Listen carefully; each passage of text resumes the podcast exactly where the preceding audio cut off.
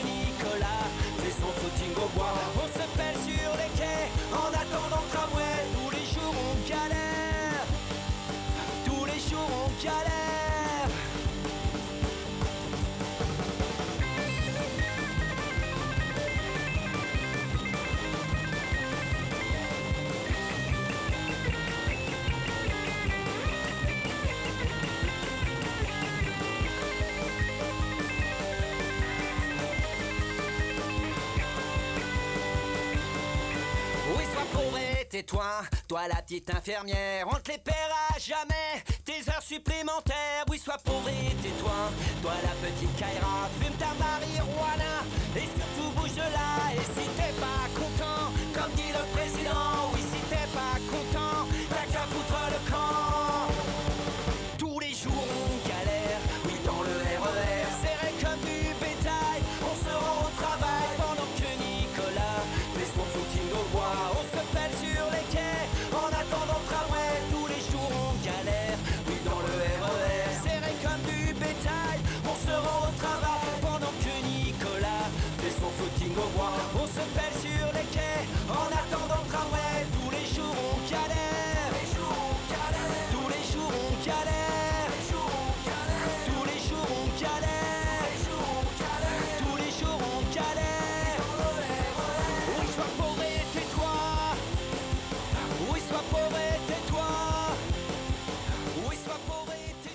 Nous nous retrouvons sur Cause Commune, la voix des possibles, dans notre émission Les mondes rêvés de Georges. La voix des possibles, c'est aussi la voix des invisibles. Les invisibles comme Martial, et nous avons saisi quelques bribes de sa vie la semaine dernière au travers de la recherche du sociologue Daniel Bizel. Dans cette émission, nous cherchons à donner la parole aux précaires.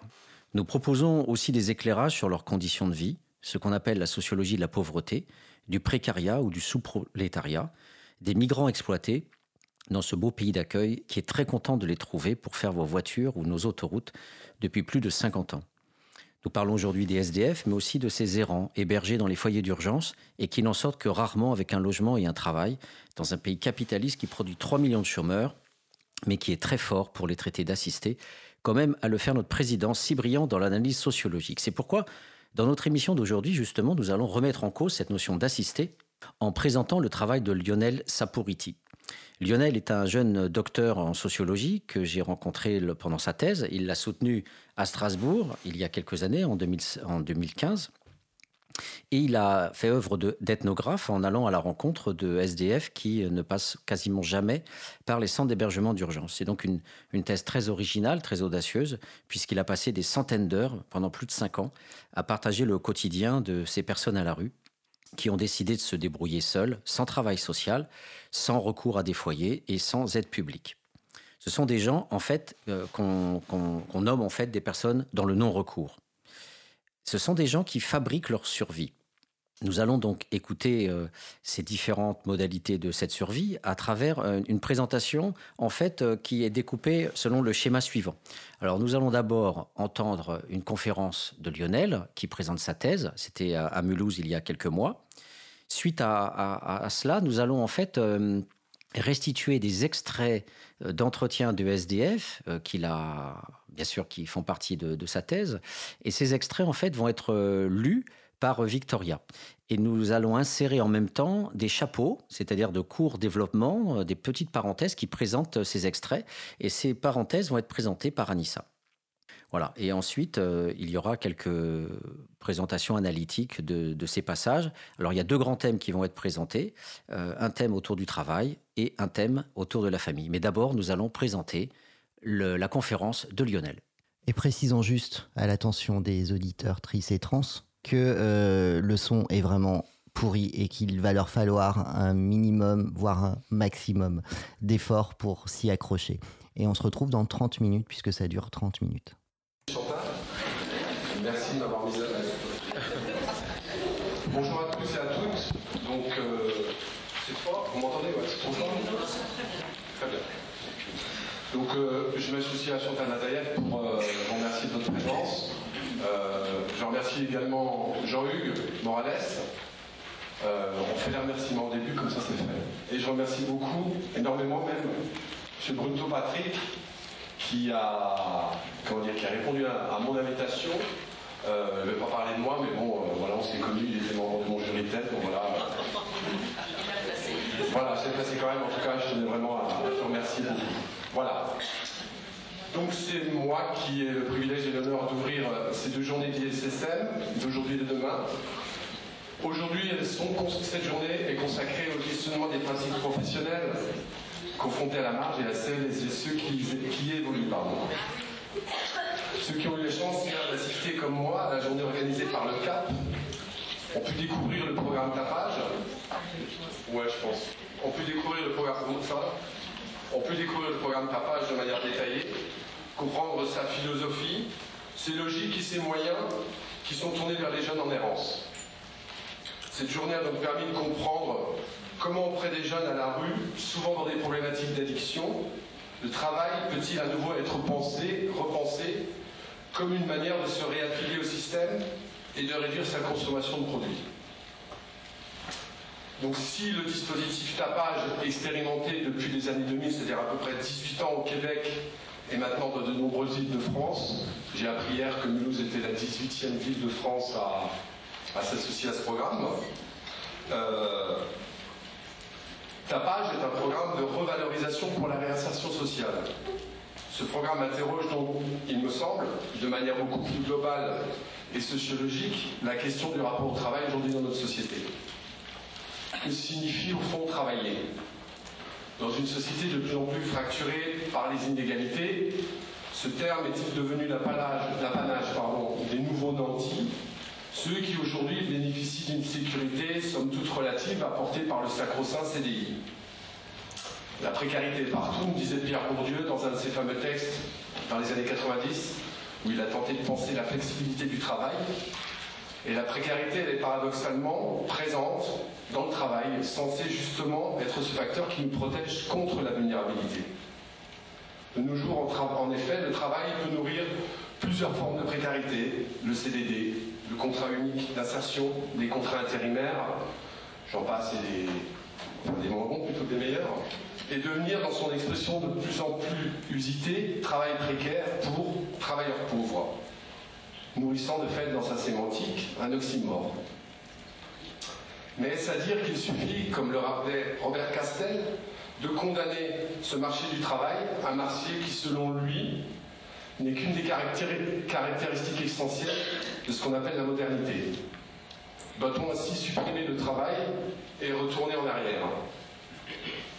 Pour certains, comme un sociologue, Patrick Chingolani, la précarité, euh, lors de sa thèse et de ses travaux, la précarité est, selon lui aussi, facteur non pas forcément de, de difficultés, de points négatifs, elle peut être aussi facteur euh, d'une, euh, comment on appelle ça, d'une, euh, elle n'est pas fatalité en fait, voilà, excusez-moi.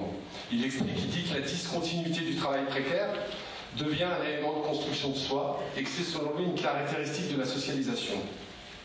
En gros, à travers son terrain, il a interrogé des travailleurs qui ont fait le choix d'être dans une situation de précarité par rapport au travail pour s'extirper de ces rapports de domination et d'aliénation. Donc on peut voir effectivement, quand on met en perspective d'un point de vue sociologique la précarité du travail, on peut voir à, travers certains travaux, c'est pas forcément quelque chose de fatal et de forcément négatif. Cette thèse fait écho, il nous semble, à l'affirmation de Robert Castel, en réponse à la disparition du marché, lorsqu'il affirme que, je le cite, sans doute voit-on se développer des expérimentations sociales intéressantes qui s'inscrivent aux marges dans les interstices de l'économie marchande, telle une résistance au travail classique et normatif.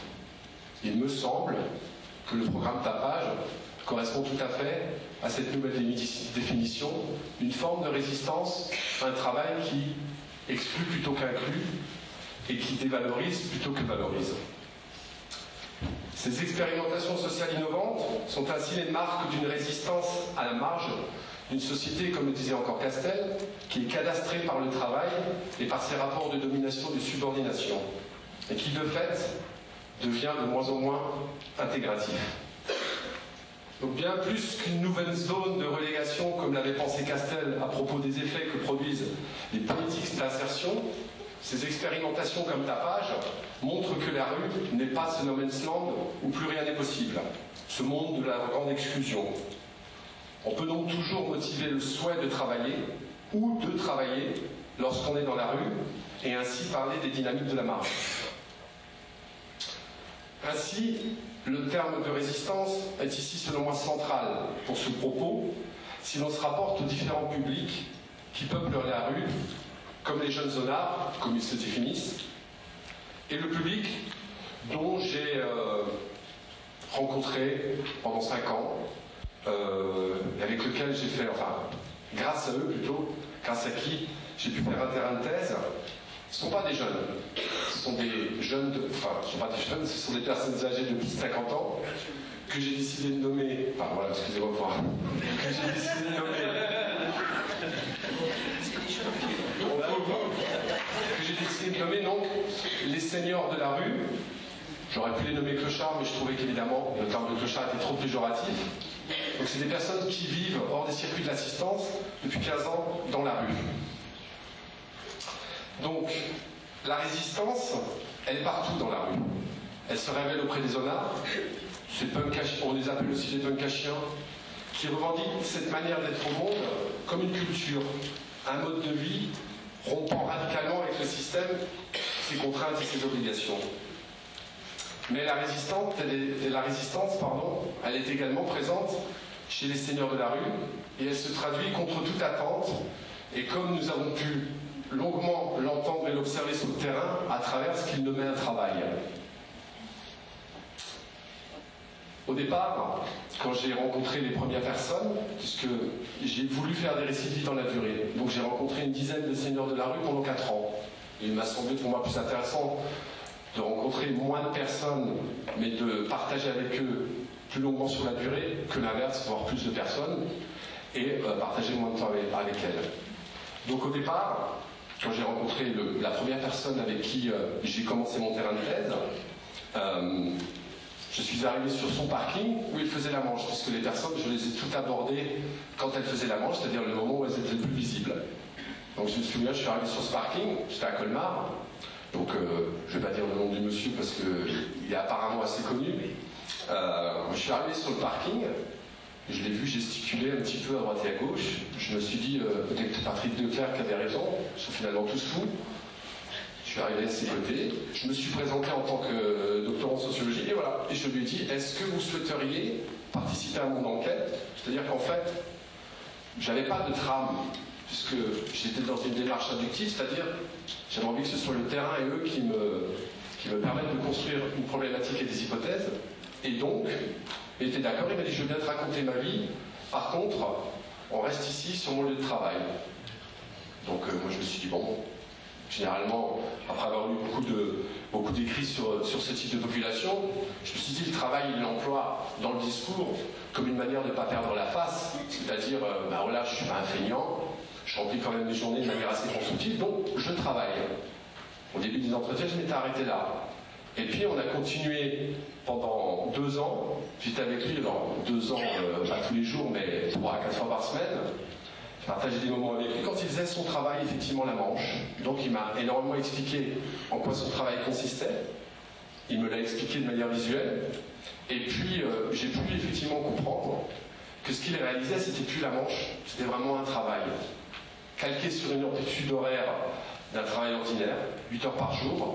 Le matin, ça commence à 8 heures, ça s'arrête à midi comme tout le monde, sa petite sieste après, et puis il reprenait à 13h30 jusqu'à 19h, non-stop, y compris les jours fériés et les week-ends, d'autant plus que les jours fériés, il y avait plus de clients, comme il les nommait, sur ce parking. Donc son travail consistait à gérer les flux incessants d'un parking. C'était le maître du parking et son bureau en fait, euh, c'était pas quelque chose de complètement loufoque, puisque son bureau il avait établi euh, derrière lui quatre bandes de béton qui pouvaient, en les reliant, ça représentait vraiment une pièce. Donc c'était vraiment son bureau. Et quand je me mettais à, cet endroit-là, on avait effectivement une vision panoptique, panoptique pardon, du parking, c'est-à-dire qu'on dominait tout. Donc j'ai compris au fur et à mesure que cette personne, elle travaillait. Et après, j'ai compris aussi que le lieu que les personnes généralement choisissent pour la manche, on pense généralement que les personnes choisissent un lieu en fonction de ces passages, passages pardon, plus ou moins fréquents pour avoir euh, de plus en plus d'argent. Et ce qui est étonnant euh, auprès de ce monsieur, mais auprès des dix personnes que j'ai rencontrées ensuite, c'est qu'ils étaient dans des lieux qui n'étaient pas forcément euh, fréquentés par les citadins. Et il y avait, pendant 8 heures, je restais avec eux des fois, il n'y avait quasiment rien dans l'escarcelle, quoi. Donc je me posais des questions et je, leur posais la question comment ça se fait que vous n'êtes pas devant un supermarché où il n'y a pas de monde, surtout le samedi, vous n'êtes pas à la gare, vous êtes sur un parking qui est un petit peu excentré dans Colmar. Euh, et donc, c'était des réponses qui n'étaient qui pas forcément euh, très directes, puisque après, c'est là que, joue aussi le, sociologue et, sa manière d'analyser le discours, mais j'ai compris grâce au récit que j'ai constitué avec lui, donc depuis sa naissance jusqu'au moment où j'étais avec ces personnes, qu'en fait le lieu, il le choisissait non pas en fonction de la capacité à rapporter un gain, mais plutôt en fonction de la potentialité à réactiver d'anciennes compétences professionnelles. Ce monsieur dont je, vous ai parlé là, en fait, il était sur un parking, comme tout parking, a des automobiles, et on voit dans ce récit de vie quand il travaillait à l'époque, il était garagiste. Un autre monsieur que j'ai rencontré à Strasbourg, avec qui j'ai fait un récit pendant un an et demi, il était posté sur son trottoir en face de parking souterrain. Il faisait la surveillance des parkings souterrains. Récit pareil, quand il a travaillé, il a travaillé comme euh, vigile euh, dans une boîte. Un autre monsieur aussi nettoyait tout le temps la rue, avec le javel, avec un balai. évidemment, quand on se reportait à son récit de vie, il était technicien de surface. Donc je vous donne juste trois exemples pour bien vous montrer que le travail, il n'est pas uniquement employé dans le verbe par ces personnes pour ne pas perdre la face, comme je le disais avant, et montrer qu'ils sont encore utiles à la société. Mais quand on parle de ce travail, et quand on parle de travail de, manière tout à fait logique et globale, théoriquement, il y a une rémunération derrière. Puisqu'on a vu que le lieu était vraiment un lieu de travail, alors dans ma thèse, j'ai parlé des trois unités de temps du théâtre classique, c'est-à-dire l'unité du lieu, l'unité du temps, et euh, l'unité du lieu, du temps, et puis l'unité de l'action, bien sûr. Voilà, le lieu, on l'a compris, il est choisi en fonction des capacités à réactiver dans cette compétence professionnelle. L'unité de temps, pareil, on peut parler de travail, calqué sur une amplitude horaire de 8 heures. Et puis l'action, l'action, j'ai observé pendant des années, un véritable travail, au point que ce monsieur aujourd'hui, puisque je suis encore en lien avec certaines de ces personnes, a attrapé une gangrène dû au fait qu'il était tout le temps dans une, enfin debout. Donc à un moment donné, c'était très compliqué. Il était intégré à un lien de soins santé et il faisait le mur pour retourner sur son parking. Alors pendant ma thèse, j'ai aussi interviewé. Euh, alors j'ai dit qu'ils étaient hors assistance depuis 15 ans, ce qui est vrai, mais sur la fin, de mon travail avec lui, ce monsieur a commencé à être accompagné par un éducateur, puisqu'il voulait faire revenir ses, enfants et sa femme à travers un groupement familial. Donc cet éducateur, j'ai échangé avec lui, et il me disait, mais Lionel, explique-moi pourquoi on veut le mettre en logement. On lui, a, on lui a donné un logement il y a quelques mois, il n'y est jamais, il dort toujours dehors. Et moi, j'ai vraiment envie qu'il sorte de la rue, et il est tout le temps sur son parking. moi, je lui ai répondu, si tu travailles contre la rue, ne marchera pas. Résultat des courses, malheureusement, euh, j'ai eu des nouvelles très récemment, ce monsieur euh, a été expulsé de son logement, alors on n'est pas en train d'incriminer les professionnels, bien sûr, hein, est sorti de son logement et donc est retourné dans, la... Enfin, est resté dans la rue, puisque c'est quelqu'un qui a toujours vécu dans la rue malgré son logement, et qui maintenant est de manière continuelle euh, sur son parking.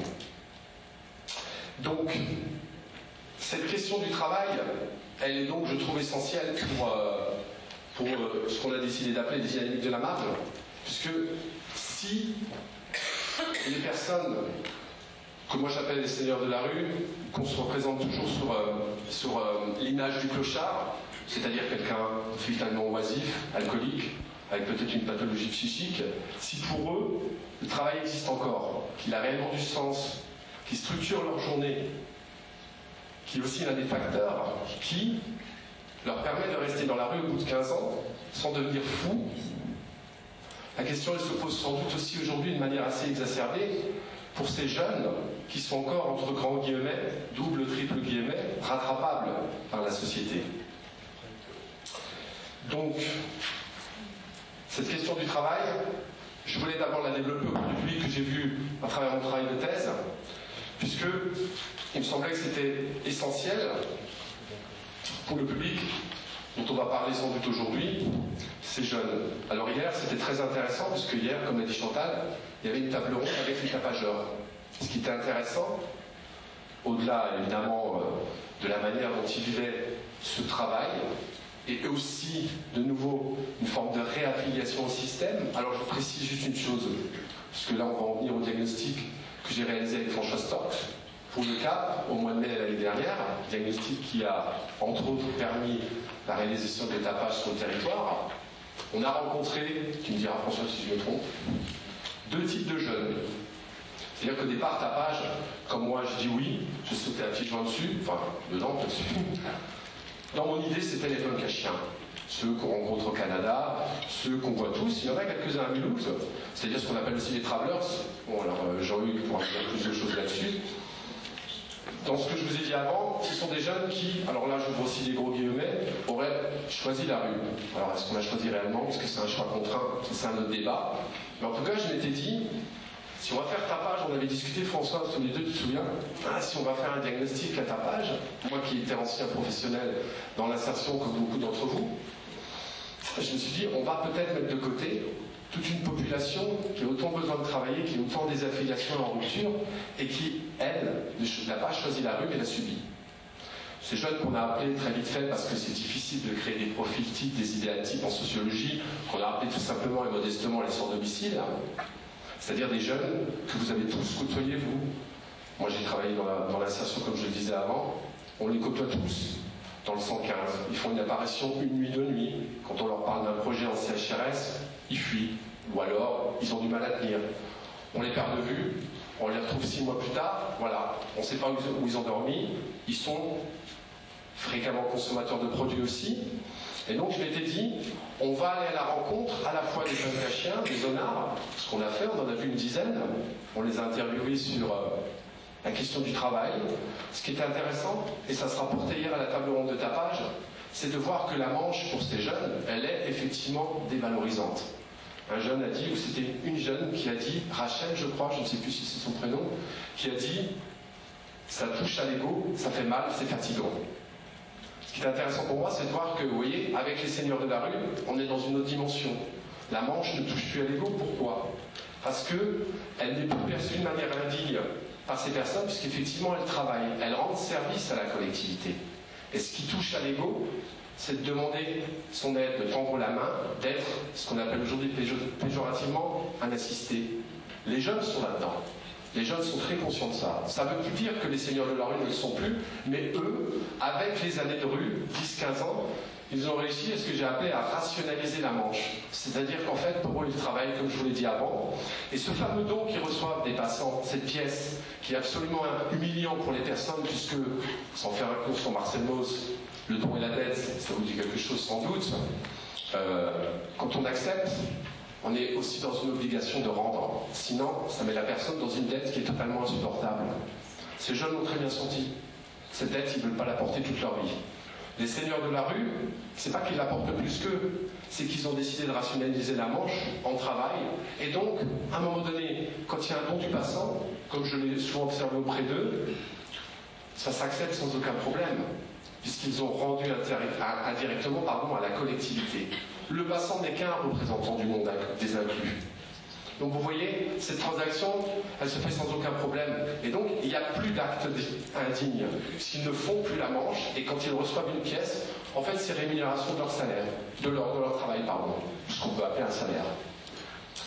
Donc, ce qui est intéressant hier, c'est de voir que, vous voyez, les deux dynamiques par rapport à, la, manche, elles sont complètement différentes avec une population jeune qui est encore rattrapable et une population de seigneurs de la rue qui, j'allais dire, n'est plus rattrapable, mais pas parce qu'ils n'en ont pas la capacité, mais parce qu'ils ont décidé de rester dans la rue, puisqu'ils ont réussi à se construire ce que j'appelle une renégociation identitaire de survie. C'est-à-dire que dans la rue, j'ai aussi questionné les commerçants des alentours, les voisins, qui me disaient, mais lui ou lui, c'est pas un clochard, c'est le surveillant. combien de fois j'ai vu euh, sur ce parking à Colmar une personne qui arrivait avec sa voiture en voiture, qui laissait le contact, qui allait voir la personne en disant euh, Tu peux me garder la voiture deux secondes, il faut juste que j'aille acheter des cigarettes, j'ai pas envie de mettre dessous dans le parc-mètre. La voiture. Je l'ai vu, je sais pas, au moins une centaine de fois en trois ans. Donc, ces personnes sont perçues par l'environnement comme des personnes qui font partie à la fois du système, de la société, du quartier, et qui ne sont plus perçus comme clochards, mais perçus à travers une identité positive de travailleurs. Alors, cette personne à Colmar, c'était le gardien des parkings.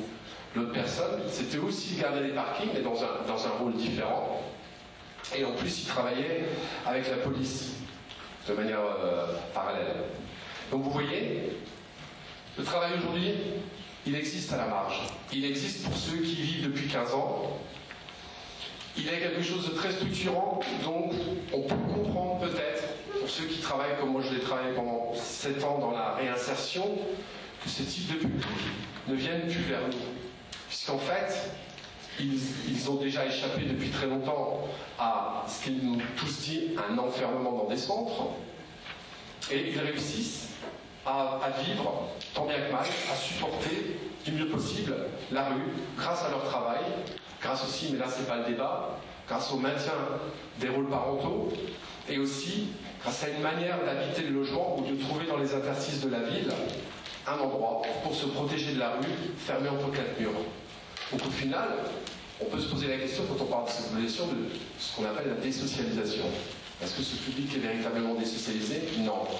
Est-ce qu'il fonctionne tout le temps sur le triptyque normatif euh, avec lequel nous, fonctionnons? Oui. Ils ont toujours des liens avec la famille, ils travaillent, et ils sont, alors non pas dans un logement, mais ce que j'appelle un toit, partagé entre quatre murs, pour se préserver de la, rue et pouvoir mieux repartir le lendemain. C'est d'ailleurs l'action qui me disait ce soir je rentre. Quand vous êtes dans la rue, ne dis pas je rentre, vous y êtes. Donc la manière de rentrer, de retourner chez soi, c'est une coupure avec la rue qui les préserve aussi de cette asphalte, ah, c'est un, terme compliqué, asphaltisation au bitume. C'est Sylvie Kezamanzuka qui dit ça. Des personnes qui sont tout le temps scotchées jour et nuit. Effectivement, quand on va travailler on les voit, on parle le matin, on voit une personne qui fait la manche, on rentre le soir, elle refait la manche, on se dit, bah, il a asphaltisé au bitume, il va dormir là. Sauf qu'entre-temps, quand vous, vous allez travailler, lui aussi il a travaillé. Et puis après, quand vous rentrez chez vous, eh ben, lui aussi rentre chez lui. Donc voilà, le travail, la vie de ces personnes, elle était, selon moi, intéressante à proposer et à présenter, puisque le parallèle avec le diagnostic tapage, il était aussi il y avait des parallèles qui se faisaient euh, avec, les constats de tapage. On a vu avec les jeunes, la manche, c'est pas du tout la même manière de percevoir la manche, mais en même temps, on a dans cette population des velléités de s'en sortir. On l'a entendu hier avec la présentation des jeunes. Et donc, ce qui est intéressant, c'est que il y a deux types de profils qui ont des volontés de travailler et qui sont à la marge ceux pour qui tout semble perdu et ceux pour qui semble, encore euh, où il y a énormément de champs des possibles. Qui est intéressant aussi par rapport au diagnostic qu'on a fait, c'est donc, comme je vous l'ai dit avant, de voir qu'à Mulhouse, il y a des besoins réels, mais qui concernent deux types de population. Les peuples cachés, il y en a quelques-uns, mais il y a aussi beaucoup Et d'ailleurs, les tapageurs, Jean-Luc, tu me diras si je me trompe, les tapageurs qu'on a eu hier, c'est plutôt dans le diagnostic ceux qu'on a identifiés comme jeunes sans domicile. Donc, ce qui était intéressant, c'est de, montrer ce besoin sur le territoire de Mulhouse et de montrer que malgré, comment dire, malgré, euh, pas des profils différents, mais malgré le fait que certains auraient choisi et d'autres non, ce dispositif répond quand même de manière globale à l'ensemble des limites de cette population. On la première chose qu'ils nous ont dit, c'est qu'est-ce que vous avez envie de faire? Travailler. Ils nous l'ont tous dit. Et ils m'ont dit, si je peux travailler pour arrêter la manche, comme ça a été dit hier, ce serait parfait. Donc le programme a commencé avec euh, une dizaine de personnes, 5, 6, je ne sais plus. 7. 7 7, très bien. On espère qu'il y aura aussi des peuples cachés, on ne sait pas, on espère. Mais donc voilà, l'activité de la rue, elle n'est donc pas comme on peut la penser, comme un outillage de survie euh, misérabiliste où la personne attend forcément l'assistance de la société. Ces, personnes, à la fois les seigneurs de la rue, mais aussi les jeunes qui sont accompagnés par le programme de tapage, sont dans des velléités de travailler, je le répète, et sont donc dans cette résistance face au marché du travail qui aujourd'hui exclut plus qu'il n'inclut. Donc ça permet de repenser aussi les pratiques professionnelles pour vous qui, ou pour vous futurs étudiants, futurs professionnels, plutôt futurs étudiants, déjà futurs professionnels, qui allez peut-être travailler dans ces champs, de réfléchir aussi à ce qu'on appelle la posture, c'est-à-dire la manière dont on perçoit ces personnes. Mais ça questionne aussi, mais ça, je laisserai Patrick et je laisserai vous, professionnels, échanger là-dessus. Ça questionne aussi qu'est-ce qu'on fait avec ces personnes. Je ne parle pas des jeunes de tapage forcément, mais je parle des seniors. Est-ce qu'on décide de les extraire de la rue pour les enfermer dans nos centres ou on décide peut-être d'aller vers eux, d'aller dans leur lieu, dans une forme euh, d'approche intégrée, c'est-à-dire c'est plus aux institutions de, s'adapter, pardon, c'est plus au public pardon, de s'adapter aux institutions, mais c'est aux institutions de s'adapter aux caractéristiques du public. Et tapage, on est absolument là-dedans, dans cette philosophie, dans cette dynamique. Tapage est une expérimentation intéressante, comme le dit Castel, qui s'inscrit aux marges dans les exercices de l'économie marchande. Pour reprendre les de Castel. Ce programme de rue donc revisite ainsi notion de travail qui n'est plus essentiellement pensé comme devant exclusivement se réaliser hors de la rue, mais avec sa collaboration. Il pallie ainsi aussi aux défaillances d'un système et d'un marché qui aujourd'hui exclut plutôt qu'il n'inclut.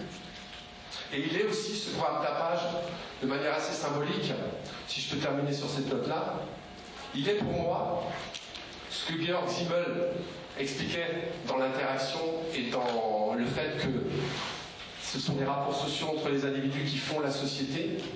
C'est-à-dire que tapage, pour moi, permet de, créer un pont, entre deux zones qui sont pensées infranchissables, la rue et la société. Tapage est vraiment ce qui permet de faire le pont pour ces jeunes, de réintégrer le système de manière, enfin plutôt à leur rythme, en fonction du temps, de leur temps.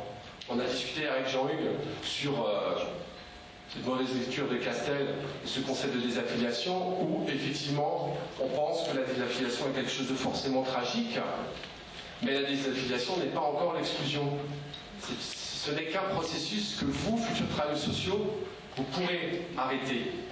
La page, il me semble, est un programme qui va dans ce sens, mais toujours en respectant la personne, en respectant sa volonté de travail, en respectant aussi, peut-être, ses liens avec la rue. Donc c'est un programme qui transforme, comme le disait Chantal, totalement nos paradigmes sur le travail social quand on est confronté à la marge. Je pense qu'il faut sortir de cette dichotomie, et ça je pense que certains ne vont pas me démentir, cette dichotomie de, tout projet. On le voit bien, l'Alsa le voit bien, Raymond aussi, à un moment donné, vous êtes dans un CHS, vous devez travailler, la plupart des gens n'adhèrent pas à un projet. pour autant, est-ce qu'on est qu'on doit les, remettre à la rue Une grande question, peut-être qu'elle viendra aujourd'hui. Mais en tout cas, voilà. Le but de mon propos, c'était vraiment d'essayer d'introduire cette journée qui va questionner les pratiques professionnelles et essayer d'échanger ensemble sur est-ce qu'on décide, c'est pas nous qui décidons, plutôt les décideurs au-dessus, mais est-ce que nous, on participe, grâce à ta page, grâce à ce programme d'innovation, est-ce qu'on participe à créer ce pont avec ceux qui sont identifiés comme exclus et nommés comme exclus, ou alors on décide de rester sur des normes qui sont somme toute euh, assez confortables, de dire ceux qui veulent adhérer à un projet, nous avons les moyens pour, ceux qui ne veulent pas, c'est de leur choix. Donc, ce n'est plus notre problème. Je pense que c'est notre problème. Je pense que ce sera toujours.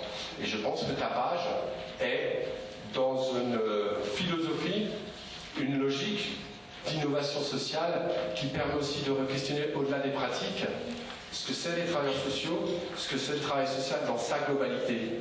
Je pense que ta page, c'est pas juste, alors c'est expérimenté, c'est un programme pour les publics à la marge. On peut réfléchir aussi avec d'autres publics, d'autres champs. Ce serait peut-être intéressant d'échanger là-dessus. Pourquoi pas dans le champ du handicap? Pourquoi pas dans le champ de la protection de l'enfance? Voilà. Je pense que ta page concerne en priorité bien sûr les jeunes en errance, mais on peut après, grâce à cette expérimentation, la réfléchir pour d'autres programmes. Voilà. Je vous remercie de votre attention.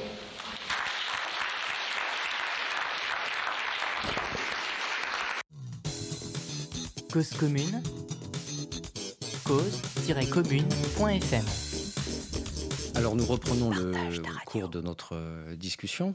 Euh, une petite réaction à, chaud par rapport à, ce que vous venez d'entendre. En fait, euh, ce qui fait aussi le cœur de, la science sociale, quand on va à la rencontre des, SDF, c'est de, prendre conscience qu'on n'est pas sur des débats philosophiques très bien structurés, parfaitement cohérents, un peu comme on peut écouter des émissions autour de l'école avec des, des, gens très carrés qui font des études statistiques, euh, avec des experts qui peuvent nous, nous présenter des, des synthèses, euh, des analyses euh, avec un petit 1, un petit 2, etc.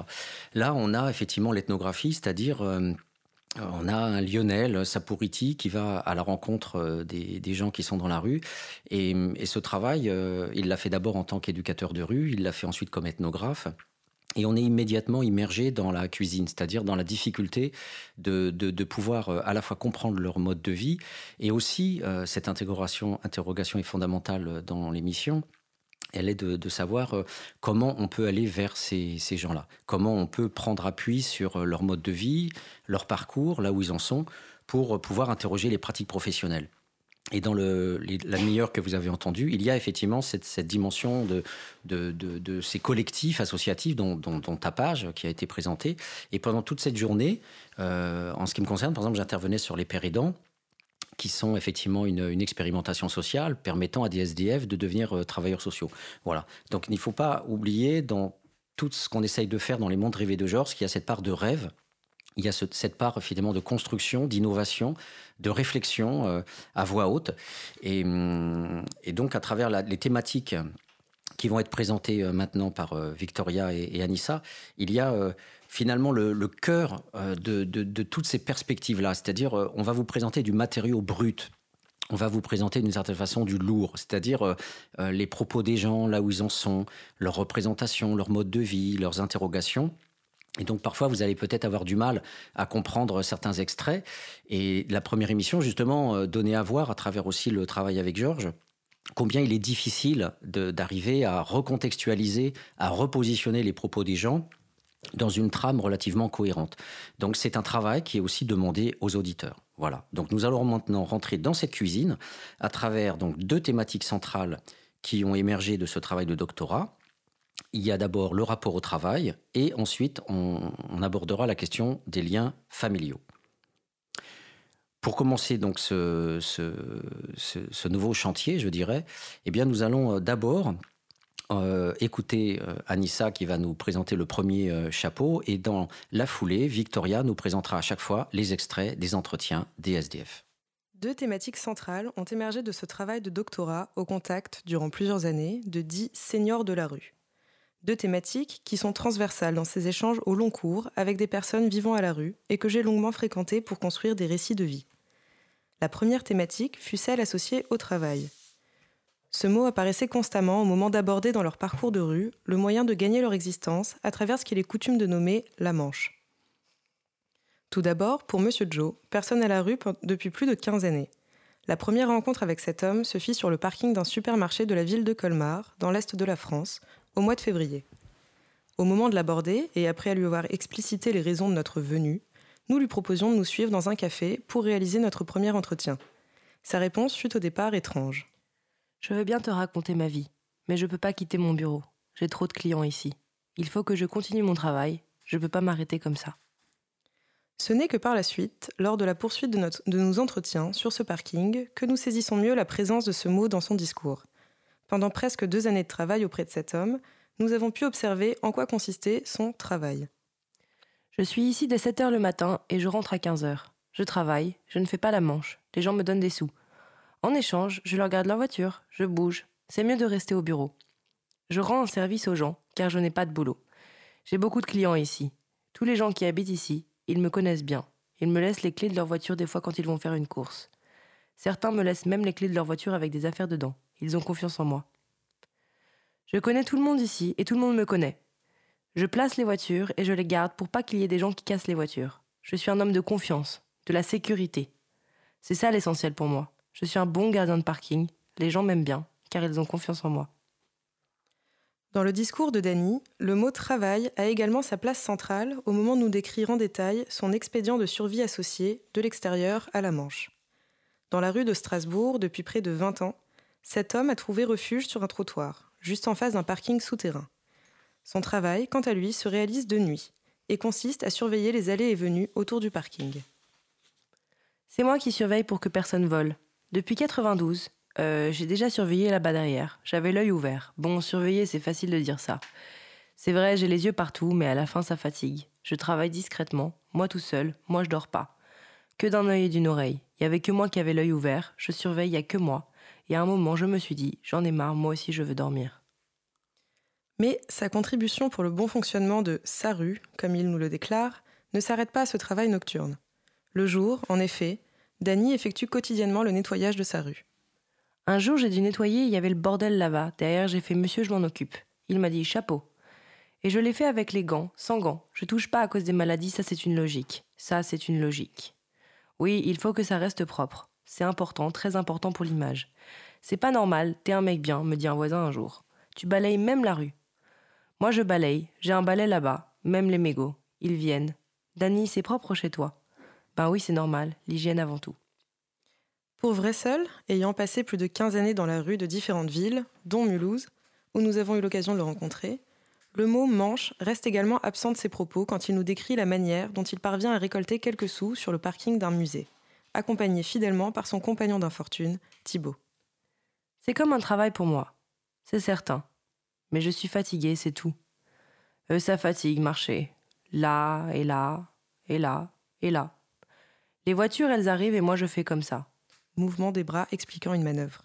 Je marche vers les voitures avec un carton avec marqué Une pièce pour vivre, s'il vous plaît. J'ai connu les gens ici, ils travaillent dur. Peut-être 9 euros de l'heure. C'est ça la différence avec nous? Et nous n'avons pas de chef derrière le dos. On est libre.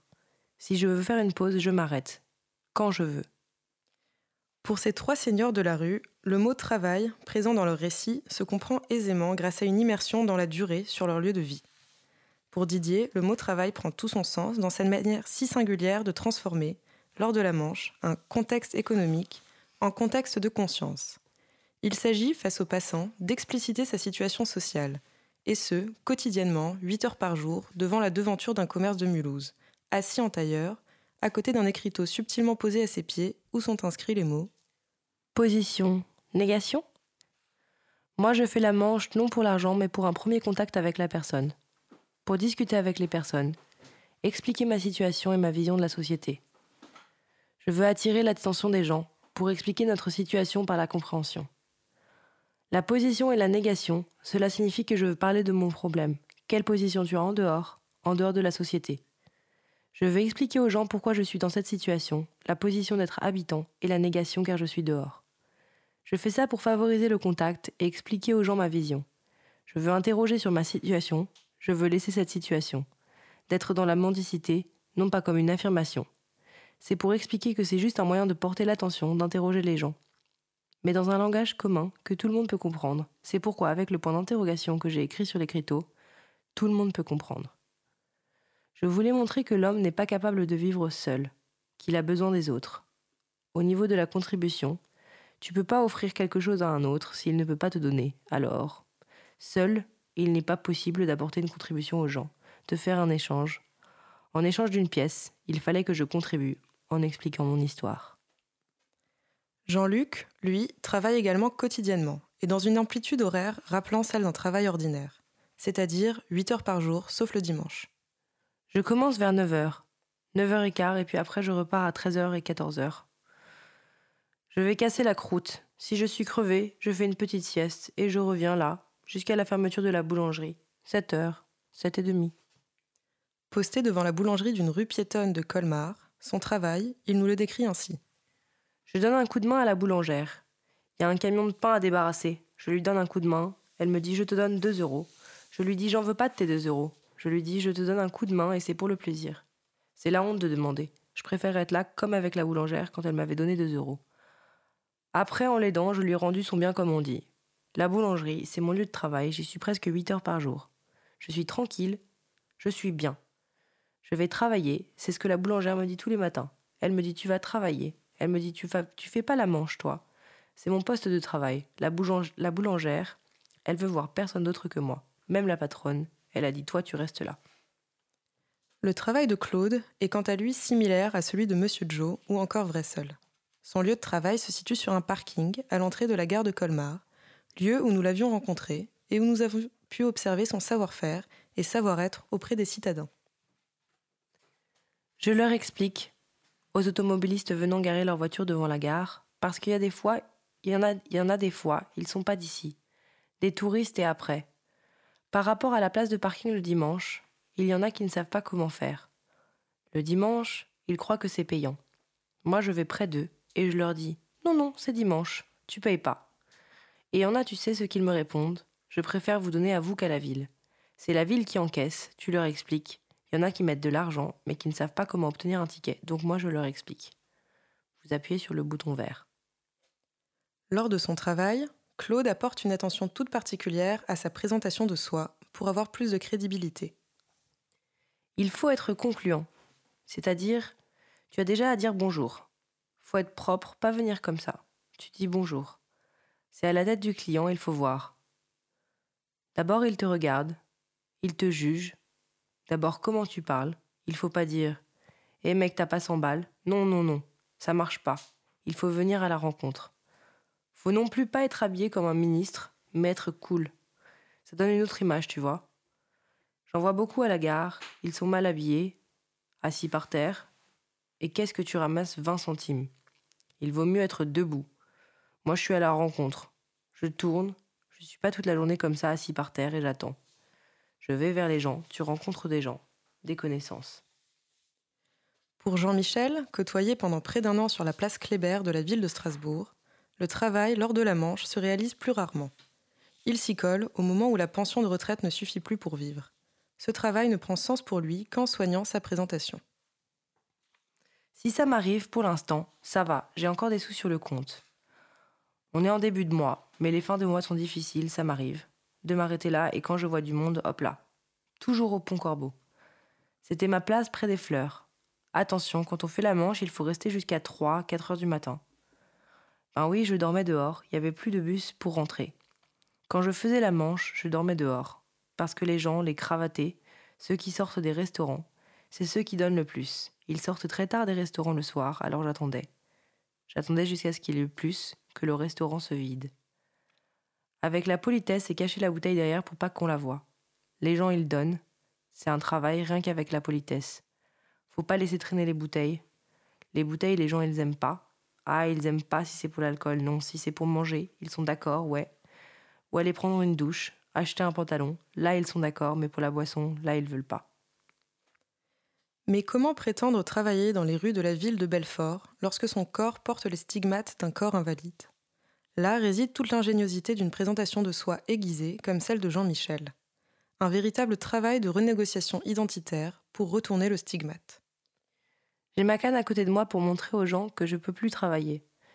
J'ai des difficultés pour me tenir debout correctement après un accident du travail. Les gens, Quand ils voient la canne près de moi, ils comprennent que je m'en dis pas par plaisir ou paresse, mais que je suis là, comme au travail, toute la journée, devant la poste de Belfort à attendre. Monsieur P. de Colmar nous explique son travail d'appoint. C'est comme s'il venait en aide aux autres. Je me promène, je vis au contact des gens. Je les renseigne, je les aide. Il y a déjà le stand de châtaigne tous les jours, je leur dis bonjour, et je leur donne de temps en temps un coup de main. Mais c'est pas encore la bonne saison, c'est trois semaines avant Noël. Si jamais il y a des livraisons, il faut que ça aille plus vite que le livre, pour que le livreur aille plus vite. Quand il ne rend pas service aux commerçants de son coin de rue, Monsieur P s'astreint quotidiennement à renseigner les visiteurs de la ville de Colmar, comme nous avons pu l'observer. Monsieur P n'a pas terminé de répondre à une de nos questions qu'il se dirige vers une dame qui semble chercher sa direction. Bonjour madame, est-ce que je peux vous être utile? J'ai l'impression que vous êtes perdue. La femme sourit, l'air étonné, mais se prête au jeu. Oui, effectivement, je cherche la rue des Clés.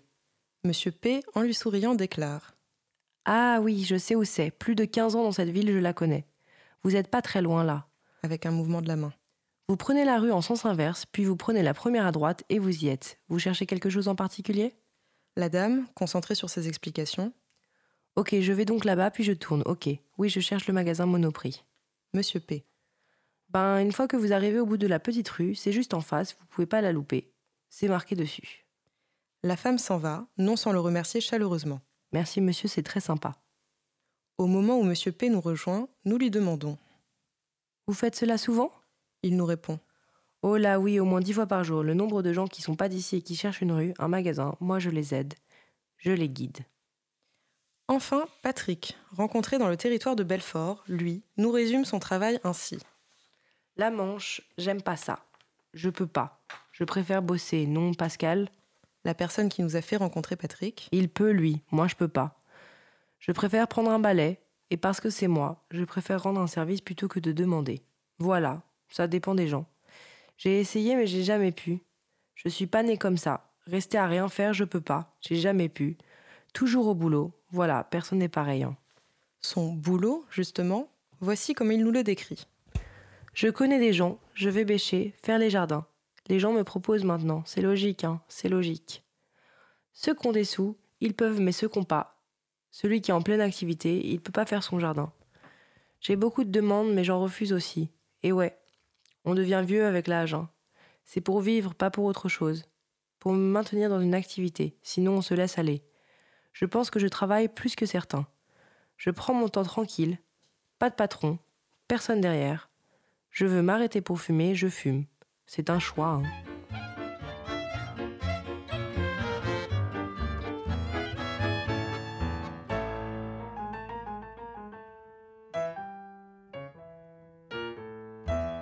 Cause commune, 93.1, la voix des possibles.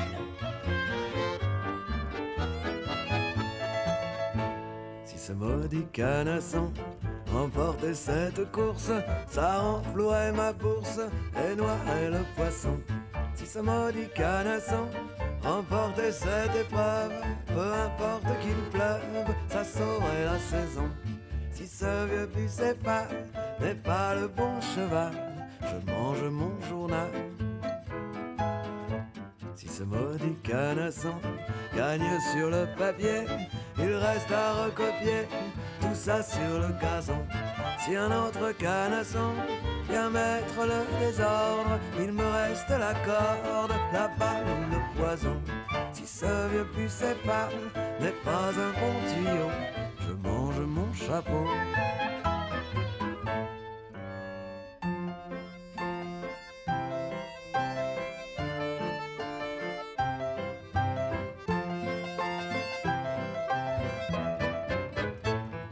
Ce maudit canasson renaissait de ses cendres, je serais l'Alexandre du débit de poisson.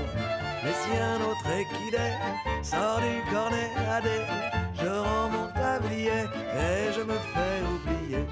Si ce vieux bucéphale ne vaut pas un jeton, je mange mon melon. Sur ce maudit canasson, j'ai joué mon alliance pour sauver la finance, redorer mon blason. Et J'ai le cœur qui galope et les poumons qui jonglent. Je fume clope sur clope et je mange mes ongles. Si ce vieux puce femmes ne sauvent pas la mise. Je mange ma chemise.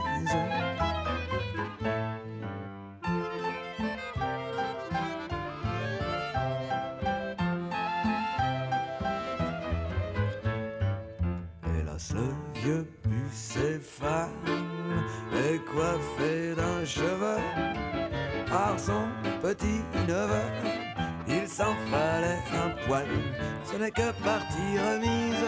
Si cette jument grise n'est pas le bon filon, j'avale mon pantalon.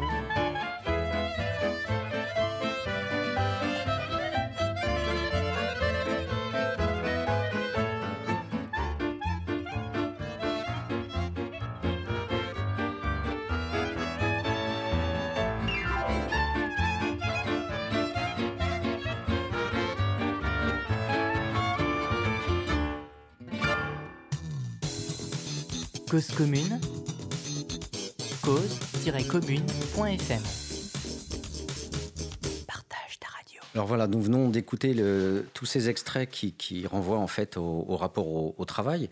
Et hum, ce qui se dégage déjà de, ce, premier, thème, euh, c'est qu'en fait, on est totalement déconcerté. On est complètement déconcerté parce qu'en fait, on découvre que ces SDF, pris par le stéréotype et les préjugés, euh, en fait, euh, ne sont pas des assistés. Ils ne le sont pas tous, loin de là. Euh, et notamment ceux qui sont les plus invisibles parmi les invisibles, c'est-à-dire ceux qui sont hors des centres d'hébergement. Et ces personnes, en fait, euh, et plusieurs travaux euh, le montrent euh, de façon très, très précise, euh, en fait, euh, sont inclus dans l'espace local, ils sont inclus dans leur territoire, ils sont en lien avec euh, différentes personnes, ils sont en lien avec les voisins, ils sont en lien avec des commerçants, ils sont en lien aussi avec la police, ils sont en, en lien avec euh, le service de nettoyage. Alors ça se passe pas forcément toujours bien, mais en tout cas, dans les extraits qu'on vient d'entendre, on voit de toutes les façons cette attitude déjà de, démarche euh, en direction de l'activité, du travail. Et, on a ce propos génial de la boulangère qui insiste lourdement pour dire... si, si, tu restes là, c'est ta place, c'est ton poste de travail. Donc on voit qu'en fait, il y a une sorte de, de, victoire, une, dialectique où le, le, SDF voulant absolument montrer qu'il travaille, ben, finalement, il, il parvient à convaincre aussi l'environnement. Et donc, il y a toute cette circularité, cette dialectique euh, entre les, les out et les in, où au bout du compte, euh, il y a une sorte de, de citoyenneté de rue et de, et de partage. Donc ça, c'est un premier point très important autour de, de l'inversion euh, de, de la perspective euh, traditionnelle autour de l'assistanat. Le deuxième point, euh, c'est qu'on va encore plus loin, c'est qu'il y a une véritable inversion du stigmate. Alors cette inversion du stigmate, c'est que euh, la plupart du temps, les SDF sont considérés comme des clochards. Euh, Aujourd'hui, depuis les arrêts anti-mendicité de Sarkozy, ils sont, présentés, euh, ils sont présentés comme des gens agressifs, les fameux punk à chiens. Donc euh, il y a une sorte de climat de peur, de méfiance systématique. Et là, au contraire, grâce à cette thèse, eh bien, on, découvre qu'en fait, ces, gens tentent de bien se présenter, euh, d'avoir des, habits à peu près corrects, euh, de faire bonne figure, de soigner leur langage. Et ils ne se contentent pas d'être simplement dans la présentation de soi, d'être statique et bien présentable. Ils vont au-devant des gens, euh, ils sollicitent du travail, exactement comme Pôle emploi finalement leur, leur demanderait. Voilà. Donc cette, cette vision générale se, conclut d'une certaine façon par euh, euh, cet échange social extrêmement important autour du don. C'est-à-dire qu'en fait, euh, il y a un- une, intention aussi au-delà du travail d'être dans l'aide, d'être dans le coup de main. Et ce, cette présentation de soi, comme dans le langage, finalement invite aussi l'autre à donner de l'argent ou à donner un sourire ou à tolérer la présence du SDF dans l'espace public parce qu'il y a justement toute cette façon de montrer à l'autre qu'on le reconnaît. C'est-à-dire le SDF reconnaît le normal comme étant quelqu'un de, pouvant potentiellement être bienveillant à son égard. Et ça, c'est effectivement tous les travaux de, de Claudia Girola, de Lucas Graeff ou de Corinne Lanzarini et de tant d'autres chercheurs qui nous parlent non seulement de débrouille, mais aussi de lutte pour une dignité euh, qui finalement euh, va, trouver son point d'orgue dans euh, la reconnaissance et la bienveillance des, citadins. Voilà, donc on va maintenant reprendre le, cours de, l'émission avec la seconde grande thématique autour de la famille. La seconde grande thématique qui s'est donc dégagée de ce travail de recherche concerne les relations avec la famille et notamment les jeux de présence-absence autour de la survivance de celle-ci dans la vie des personnes à la rue. Pour Monsieur Joe, il est primordial de garder des liens forts, tout d'abord avec sa mère, restée au Maroc et gravement malade. J'ai pas beaucoup d'argent. Il faut que j'envoie de l'argent au Maroc pour ma mère qui est malade. Mes parents, on était à Marseille. Mon père était un ancien militaire et c'est lui qui donnait sa pension à ma mère au Maroc. Mais un jour, la pension, elle ne l'a plus eue. Je ne sais pas pourquoi. Les Marocains, c'est tous des connards. Mais il doit également, dans un souci de soutien parental, aussi rétribuer sa sœur qui héberge son plus jeune fils à Colmar. C'est ma sœur au quartier. Je donne de l'argent à ma sœur aussi parce qu'elle s'occupe de mon fils. Le maintien des liens familiaux ne se cantonne pas essentiellement autour de ces actes. Il se manifeste encore dans la possibilité de jouer son rôle de père auprès de son second fils et de son ex-femme restée au Maroc. Je lui envoie une partie de mes sous au Maroc. Elle me téléphone parce qu'elle s'inquiète de ne pas avoir eu mon argent. En plus, en ce moment, c'est le ramadan. Il faut encore plus d'argent pour acheter le poisson, la soupe, le tagine. Il parle de ses deux enfants, issus de la même fratrie et faisant des études dans la région, qui viennent le voir chaque jour. Ils viennent me voir tous les soirs au parking. Ils me demandent des sous. Ah, les enfants. Ils veulent manger dans des snacks avec les copains et copines. Il leur faut toujours des sous. Le matin, quand je me réveille, je vais chercher l'argent. Et oui, c'est ça, quand tu as des enfants. Et moi, je fais mon possible. Je vis dans la merde, mais je laisse pas mes enfants dans la merde. Ces petites attentions se traduisent encore dans les recommandations faites à son plus jeune fils pour qu'il ne tombe pas dans le piège de l'argent obtenu facilement. Je dis toujours à Oussama de rester seul, pour soi, de pas fréquenter des gens qui t'amènent des ennuis, c'est ça l'éducation. Il a des copains qui font des conneries et moi je veux pas qu'il traîne avec eux. Je lui donne des sous et il reste seul, c'est mieux. Pour moi, il me faut 10 euros par jour. 3 euros pour les cigares, un paquet de cigares, 2 euros pour le loto, 2 euros pour le quintet, 4 euros pour acheter deux bouteilles de vin, et tous les jours, je donne 5 euros à mon fils pour qu'il mange avec ses copains. Et surtout pour qu'il ne fasse pas de conneries. Qu'il aille chercher l'argent ailleurs, et oui. Pour Patrick, il est également primordial, dans la rue, de conserver des liens forts avec une partie de sa famille. Je vois toujours mes filles, mes parents, ma mère, mon frère. Aussi, ah ben si, faut pas couper les ponts. Je vais chez ma mère de temps en temps. Un bon petit repas de temps en temps, ça fait du bien et ça retape, même en été.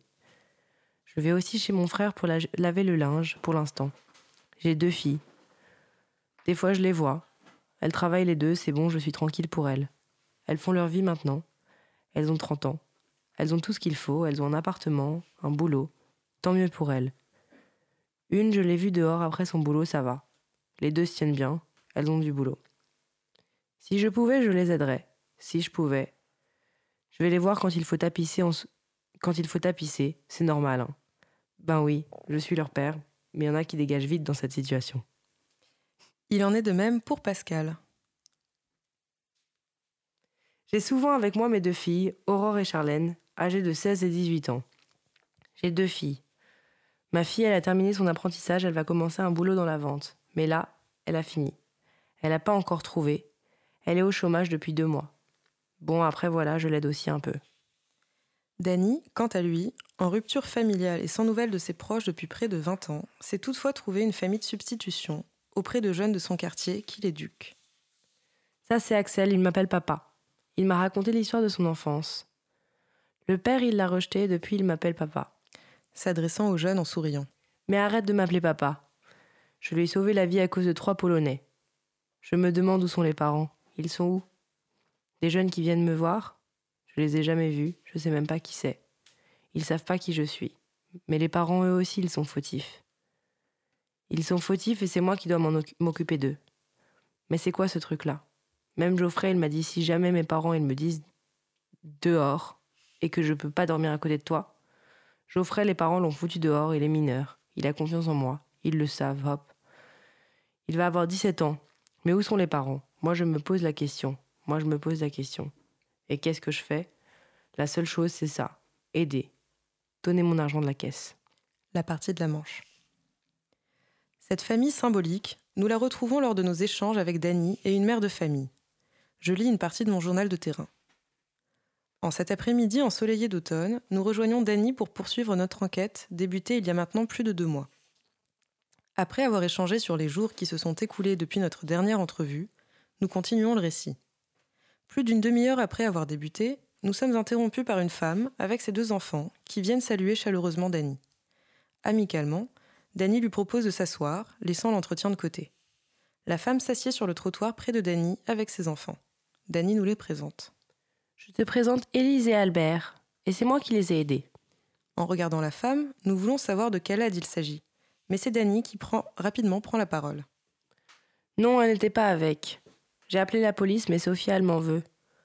Je l'ai vue dans le tram, et en fait, c'est lui qui a appelé la police. Mais heureusement que j'ai appelé la police. Elle voulait sauter du pont. Elle voulait se suicider. Elle était dans un foyer, ils se sont échappés, et moi je me mets en t-shirt en hiver. Je les ai couverts, et moi en t-shirt. Je tremblais de froid. Nous souhaitions ensuite savoir comment cette femme et ses enfants ont-ils connu Dany. Mais là encore, Dany répond à sa place. J'étais là-bas encore. La mère. Oui, ils étaient dans un foyer. Ils fuguaient et ils venaient le voir, ici parce qu'ils l'aimaient bien. Dany, avec un sourire, répond ensuite. Et il faut voir comment j'ai réagi. J'ai sauvé la plus jeune, 13 ans. Elle voulait sauter du pont, et moi, avec 4 SDF, écoutez les gars, allez vite au rempart. Moi, je prends le portable et j'appelle la police. Un cinquième est venu et m'a fait, et fait qu'est-ce que tu joues avec le portable? J'ai dit va vite au rempart. Va vite au rempart. Euh, Il y avait Sophia, Albert et Élise, les bracelets au commissariat. Mais la jeune, elle est vivante, grâce à moi.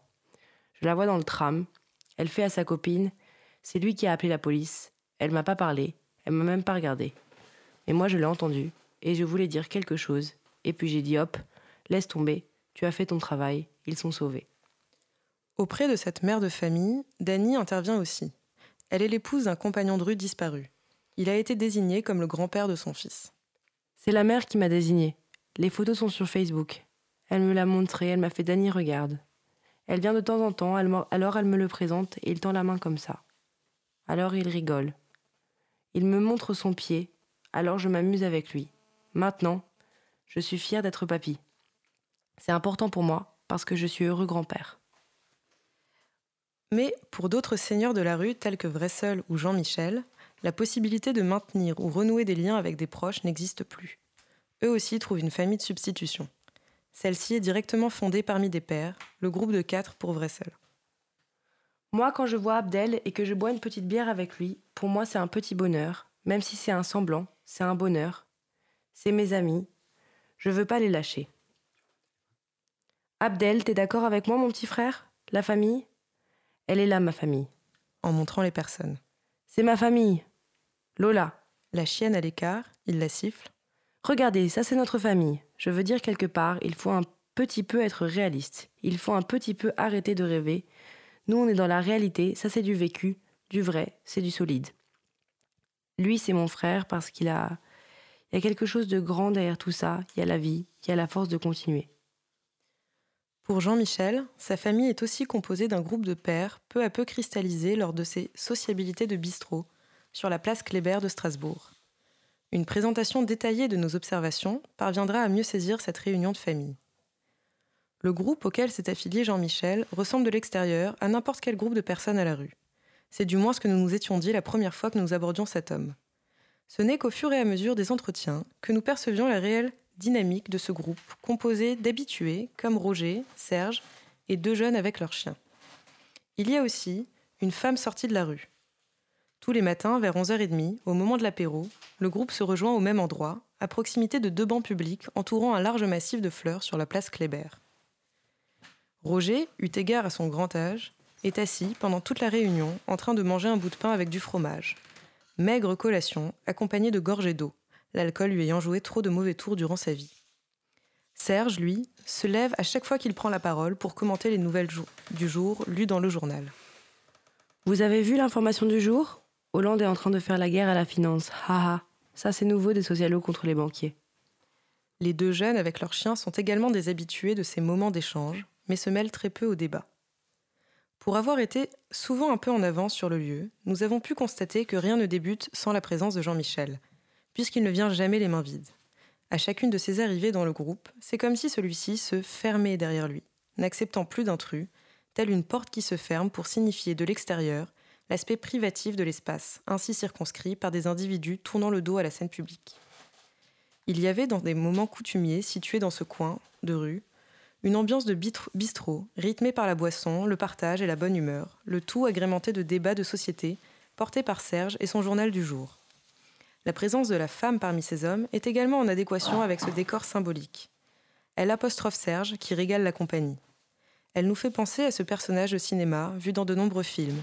Cette épouse qui, lassée d'attendre son mari, vient le rejoindre au bistrot pour lui rappeler ses obligations et l'invectiver sur ses écarts de conduite. Tu bois de trop, je t'ai déjà dit, s'ils ont soif, ils ont qu'à se payer à boire, sinon, il y a des fontaines. Alors voilà, nous venons d'écouter euh, ces extraits. La, première, réaction qu'on peut, avoir, c'est finalement de se dire euh, les propos sont très fluides, ils sont très simples, etc. Mais on ne prend pas conscience en fait du travail énorme qu'il y a pour se faire accepter dans ces groupes-là. Et Lionel euh, nous, propose un récit à partir de son journal de terrain qui nous permet de donner à voir. C'est la fonction principale de, l'ethnographie. Et finalement, on a l'impression que c'est facile, on a l'impression que c'est acquis, on est là à côté d'eux, et puis du coup, euh, on se contente finalement de, prendre des notes ou d'enregistrer. Et bien sûr, euh, il n'y a jamais de prise de notes ni d'enregistrement. Il faut tout mémoriser, et il faut parvenir après, une fois qu'on a quitté les, gens dans le groupe, euh, à, renoter rapidement euh, tout ça parce que la mémoire, euh, justement, est très défaillante et la plupart du temps, on, se souvient que de 10% à peine de ce qui s'est passé. Donc il y a un travail de mémorisation énorme et là, on voit que, encore une fois, derrière l'apparence de facilité, les restitutions des scènes, ce sont des choses extrêmement compliquées à, construire. Ça, c'est le, premier point, un point méthodologique. Maintenant, sur le fond, ce qui est vraiment, encore une fois, euh, très déconcertant, très, très déconcertant dans, ce qu'on vient d'écouter, c'est qu'en fait, on a une vision très segmentée des SDF. Les SDF seraient finalement euh, euh, comme nous dit Castel. Je précise quand même que Robert Castel n'a jamais fait de terrain de sa vie, il n'a jamais été ethnographe. Et il a quelque part aussi causé beaucoup de tort à la science sociale de la pauvreté en nous disant tout le temps que ces gens étaient désaffiliés. La plupart du temps, toutes nos enquêtes montrent que ces gens sont en lien. Ils sont en lien avec des groupes de pairs, ils sont en lien avec des travailleurs sociaux, ils sont en lien avec l'environnement du quartier, et ils sont en lien aussi, et ça c'est encore euh, plus étonnant, avec leur famille. Et c'est un, des, grands apports de la thèse de Lionel, parce que dans d'autres travaux, on n'a pas ces dimensions-là, ni dans les travaux que j'ai cités de Claudia Girola, de Corinne Lanzarini ou d'autres on a la plupart du temps des groupes de pairs. Donc là, c'est vraiment quelque chose de très très riche, de, de très important. Euh, et, la chose la plus surprenante, c'est que la famille, finalement, se déplace dans la rue. Les enfants viennent voir leur père. Euh, ça, c'est vraiment quelque chose de, tout à fait euh, inédit. Et figurez-vous aussi que dans ces échanges qu'il y a entre la rue euh, et, donc les gens de la rue et la famille, il y a même parfois une réversibilité. Alors si vous lisez un, ouvrage exceptionnel de Philippe Bourgois et Léon Schoenberg qui s'appelle Righteous Dumpfind, en, en, traduction ça veut dire à peu près les, drogués heureux ou les, les accros réglo, euh, on se rend compte que dans cet ouvrage, euh, les gens qui sont à la rue, qui sont au crack en fait, hein, dans des, des groupes de pères à Philadelphie, eh bien ces gens en fait, à San Francisco pardon, ces gens, en fait, vont régulièrement retrouver leurs parents. Et parfois, dans les récits qui sont faits par ces deux ethnographes, eh bien, les, parents sont plus dépendants et sont plus défoncés, en fait, plus atteints par la précarité euh, que les gens qui sont à la rue, que leur, euh, leur fille, c'est le cas d'espèce. Et la fille, finalement, fait la manche, elle travaille et elle vient donner de l'argent aux parents qui sont logés en HLM mais qui finalement sont, sont tellement euh, sans argent dans, dans, ce pays des États-Unis où les, aides sociales sont, sont, très pauvres, sont très misérables, que euh, finalement la, le, support social vient de la rue, paradoxalement, et non pas des gens qui sont logés. Voilà, donc il y a une circulation financière entre, le, entre les deux mondes euh, qui finalement m'introduit au deuxième thème. C'est-à-dire que que ce soit l'aide euh, à la famille logée, en, l'occurrence c'est aux États-Unis, euh, ou que ce soit dans le cas qui est présenté à travers la fille qui est au chômage, euh, on a en fait une situation de circulation entre les différentes fractions du sous-prolétariat. Alors ça paraît du chinois de parler comme ça, mais en fait on, a une vision culturaliste qui, qui, est toujours une vision fausse du, du réel, qui consiste à euh, à, se dire qu'en fait, on va étudier les SDF comme si c'était un monde clos, comme si c'était un monde à part, avec leur référentiel, leur culture, sans qu'il y ait de communication euh, euh, avec d'autres formes de, de, précarité. Alors, il peut y avoir effectivement une, une circulation entre le, les gens qui sont au chômage, euh, qui peuvent avoir un petit boulot, qui peuvent se retrouver à la rue, qui vont être hébergés en, foyer et qui se retrouvent à nouveau avec un petit stage d'insertion qu'ils avaient auparavant et qui peuvent travailler quelque temps, avoir un peu d'intérim et se retrouver au chômage, retomber à la rue ou dans un foyer. Donc il faut penser cette circulation entre la précarité ou le sous-prolétariat et les classes populaires ou le prolétariat, ou ce qu'on appelle les gens intégrés. Et donc, je pense qu'une des, réflexions les plus importantes et qui, restera en filigrane pendant toute cette euh, réflexion euh, dans les mondes rêvés de Georges, c'est cette volonté de ne pas cloisonner les choses. C'est pour ça qu'on pourra toujours communiquer entre euh, les prostituées, les toxicomanes, les gens qui sont SDF, les, les punks à chiens, voire même parfois les zadistes, parce qu'effectivement, ces gens circulent et tentent, dans leur survie, de tenter plusieurs coups, de tenter plusieurs démarches. Et donc, la pire des choses, ça serait de, croire que euh, effectivement chacun est dans son monde. Et, les, propos de la recherche de Lionel nous invitent justement à, voir qu'il y a euh, ces échanges euh, riches, nombreux, ce qui ne veut pas dire qu'il n'y a pas de misérabilisme, ce qui ne veut pas dire qu'il n'y a pas des gens qui, qui, qui tombent dans l'alcool, qui tombent dans la drogue, qui se suicident ou qui se font tabasser parce qu'il y a des prédateurs. Ça veut simplement dire qu'il faut penser cette complexité et voir qu'il ne faut être ni dans le populisme, ni dans le misérabilisme.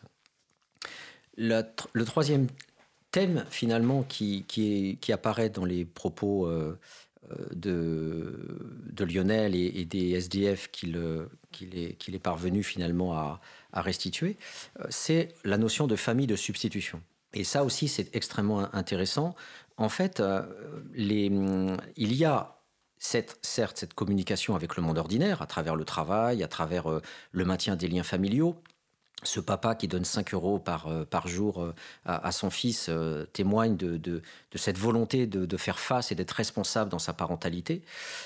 mais il y a aussi des inventions. Et c'est là où on peut dire, voilà, une fois qu'on a parlé du structural, qu'on a parlé des liens avec le, le monde global et que l'on a posé l'existence des classes sociales, du genre, de l'âge, des phénomènes euh, raciaux, etc., eh bien, il y a aussi une subculture. Il y a aussi des inventions, parce que la survie commande des inventions. On est obligé de mettre en place des moyens substitutifs, parce que une partie de ces gens n'ont pas de RSA, une partie de ces gens ne, ne vont pas chercher les aides sociales et sont dans le non-recours.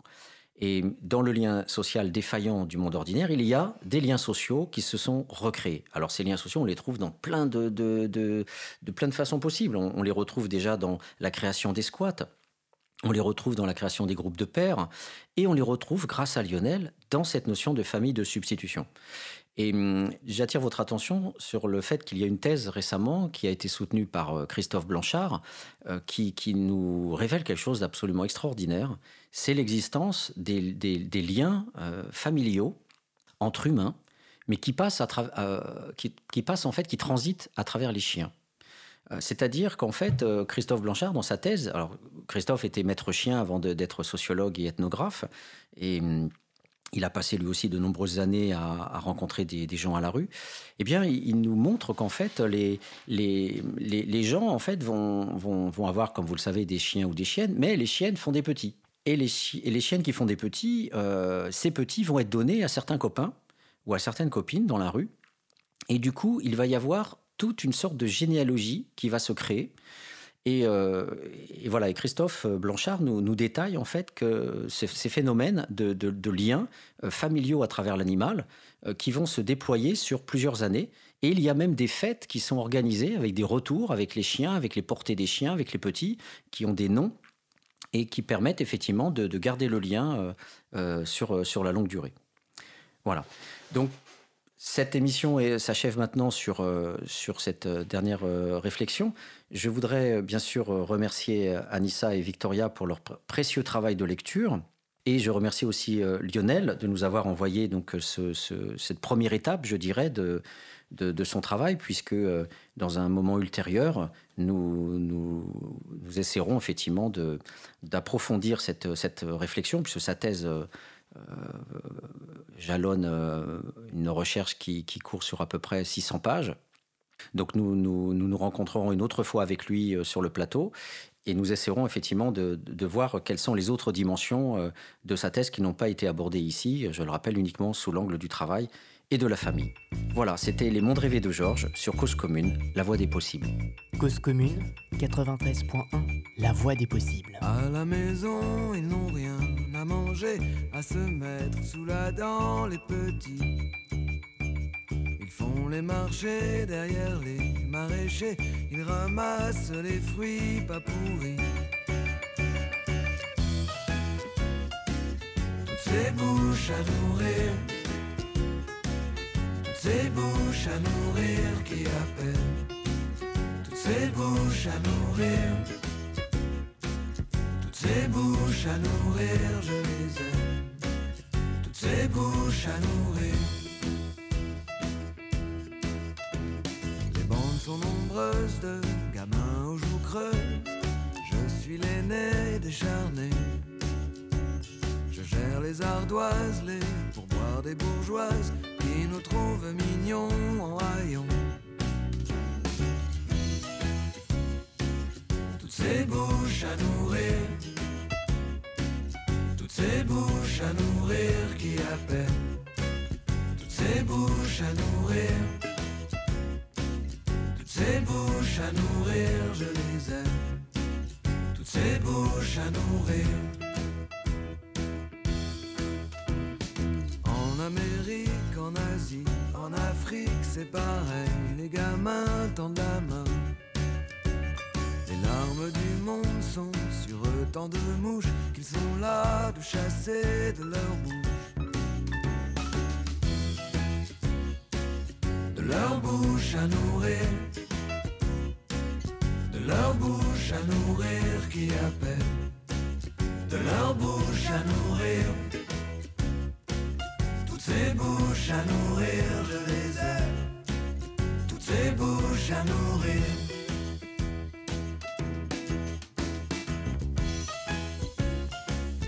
Ces bouches à nourrir.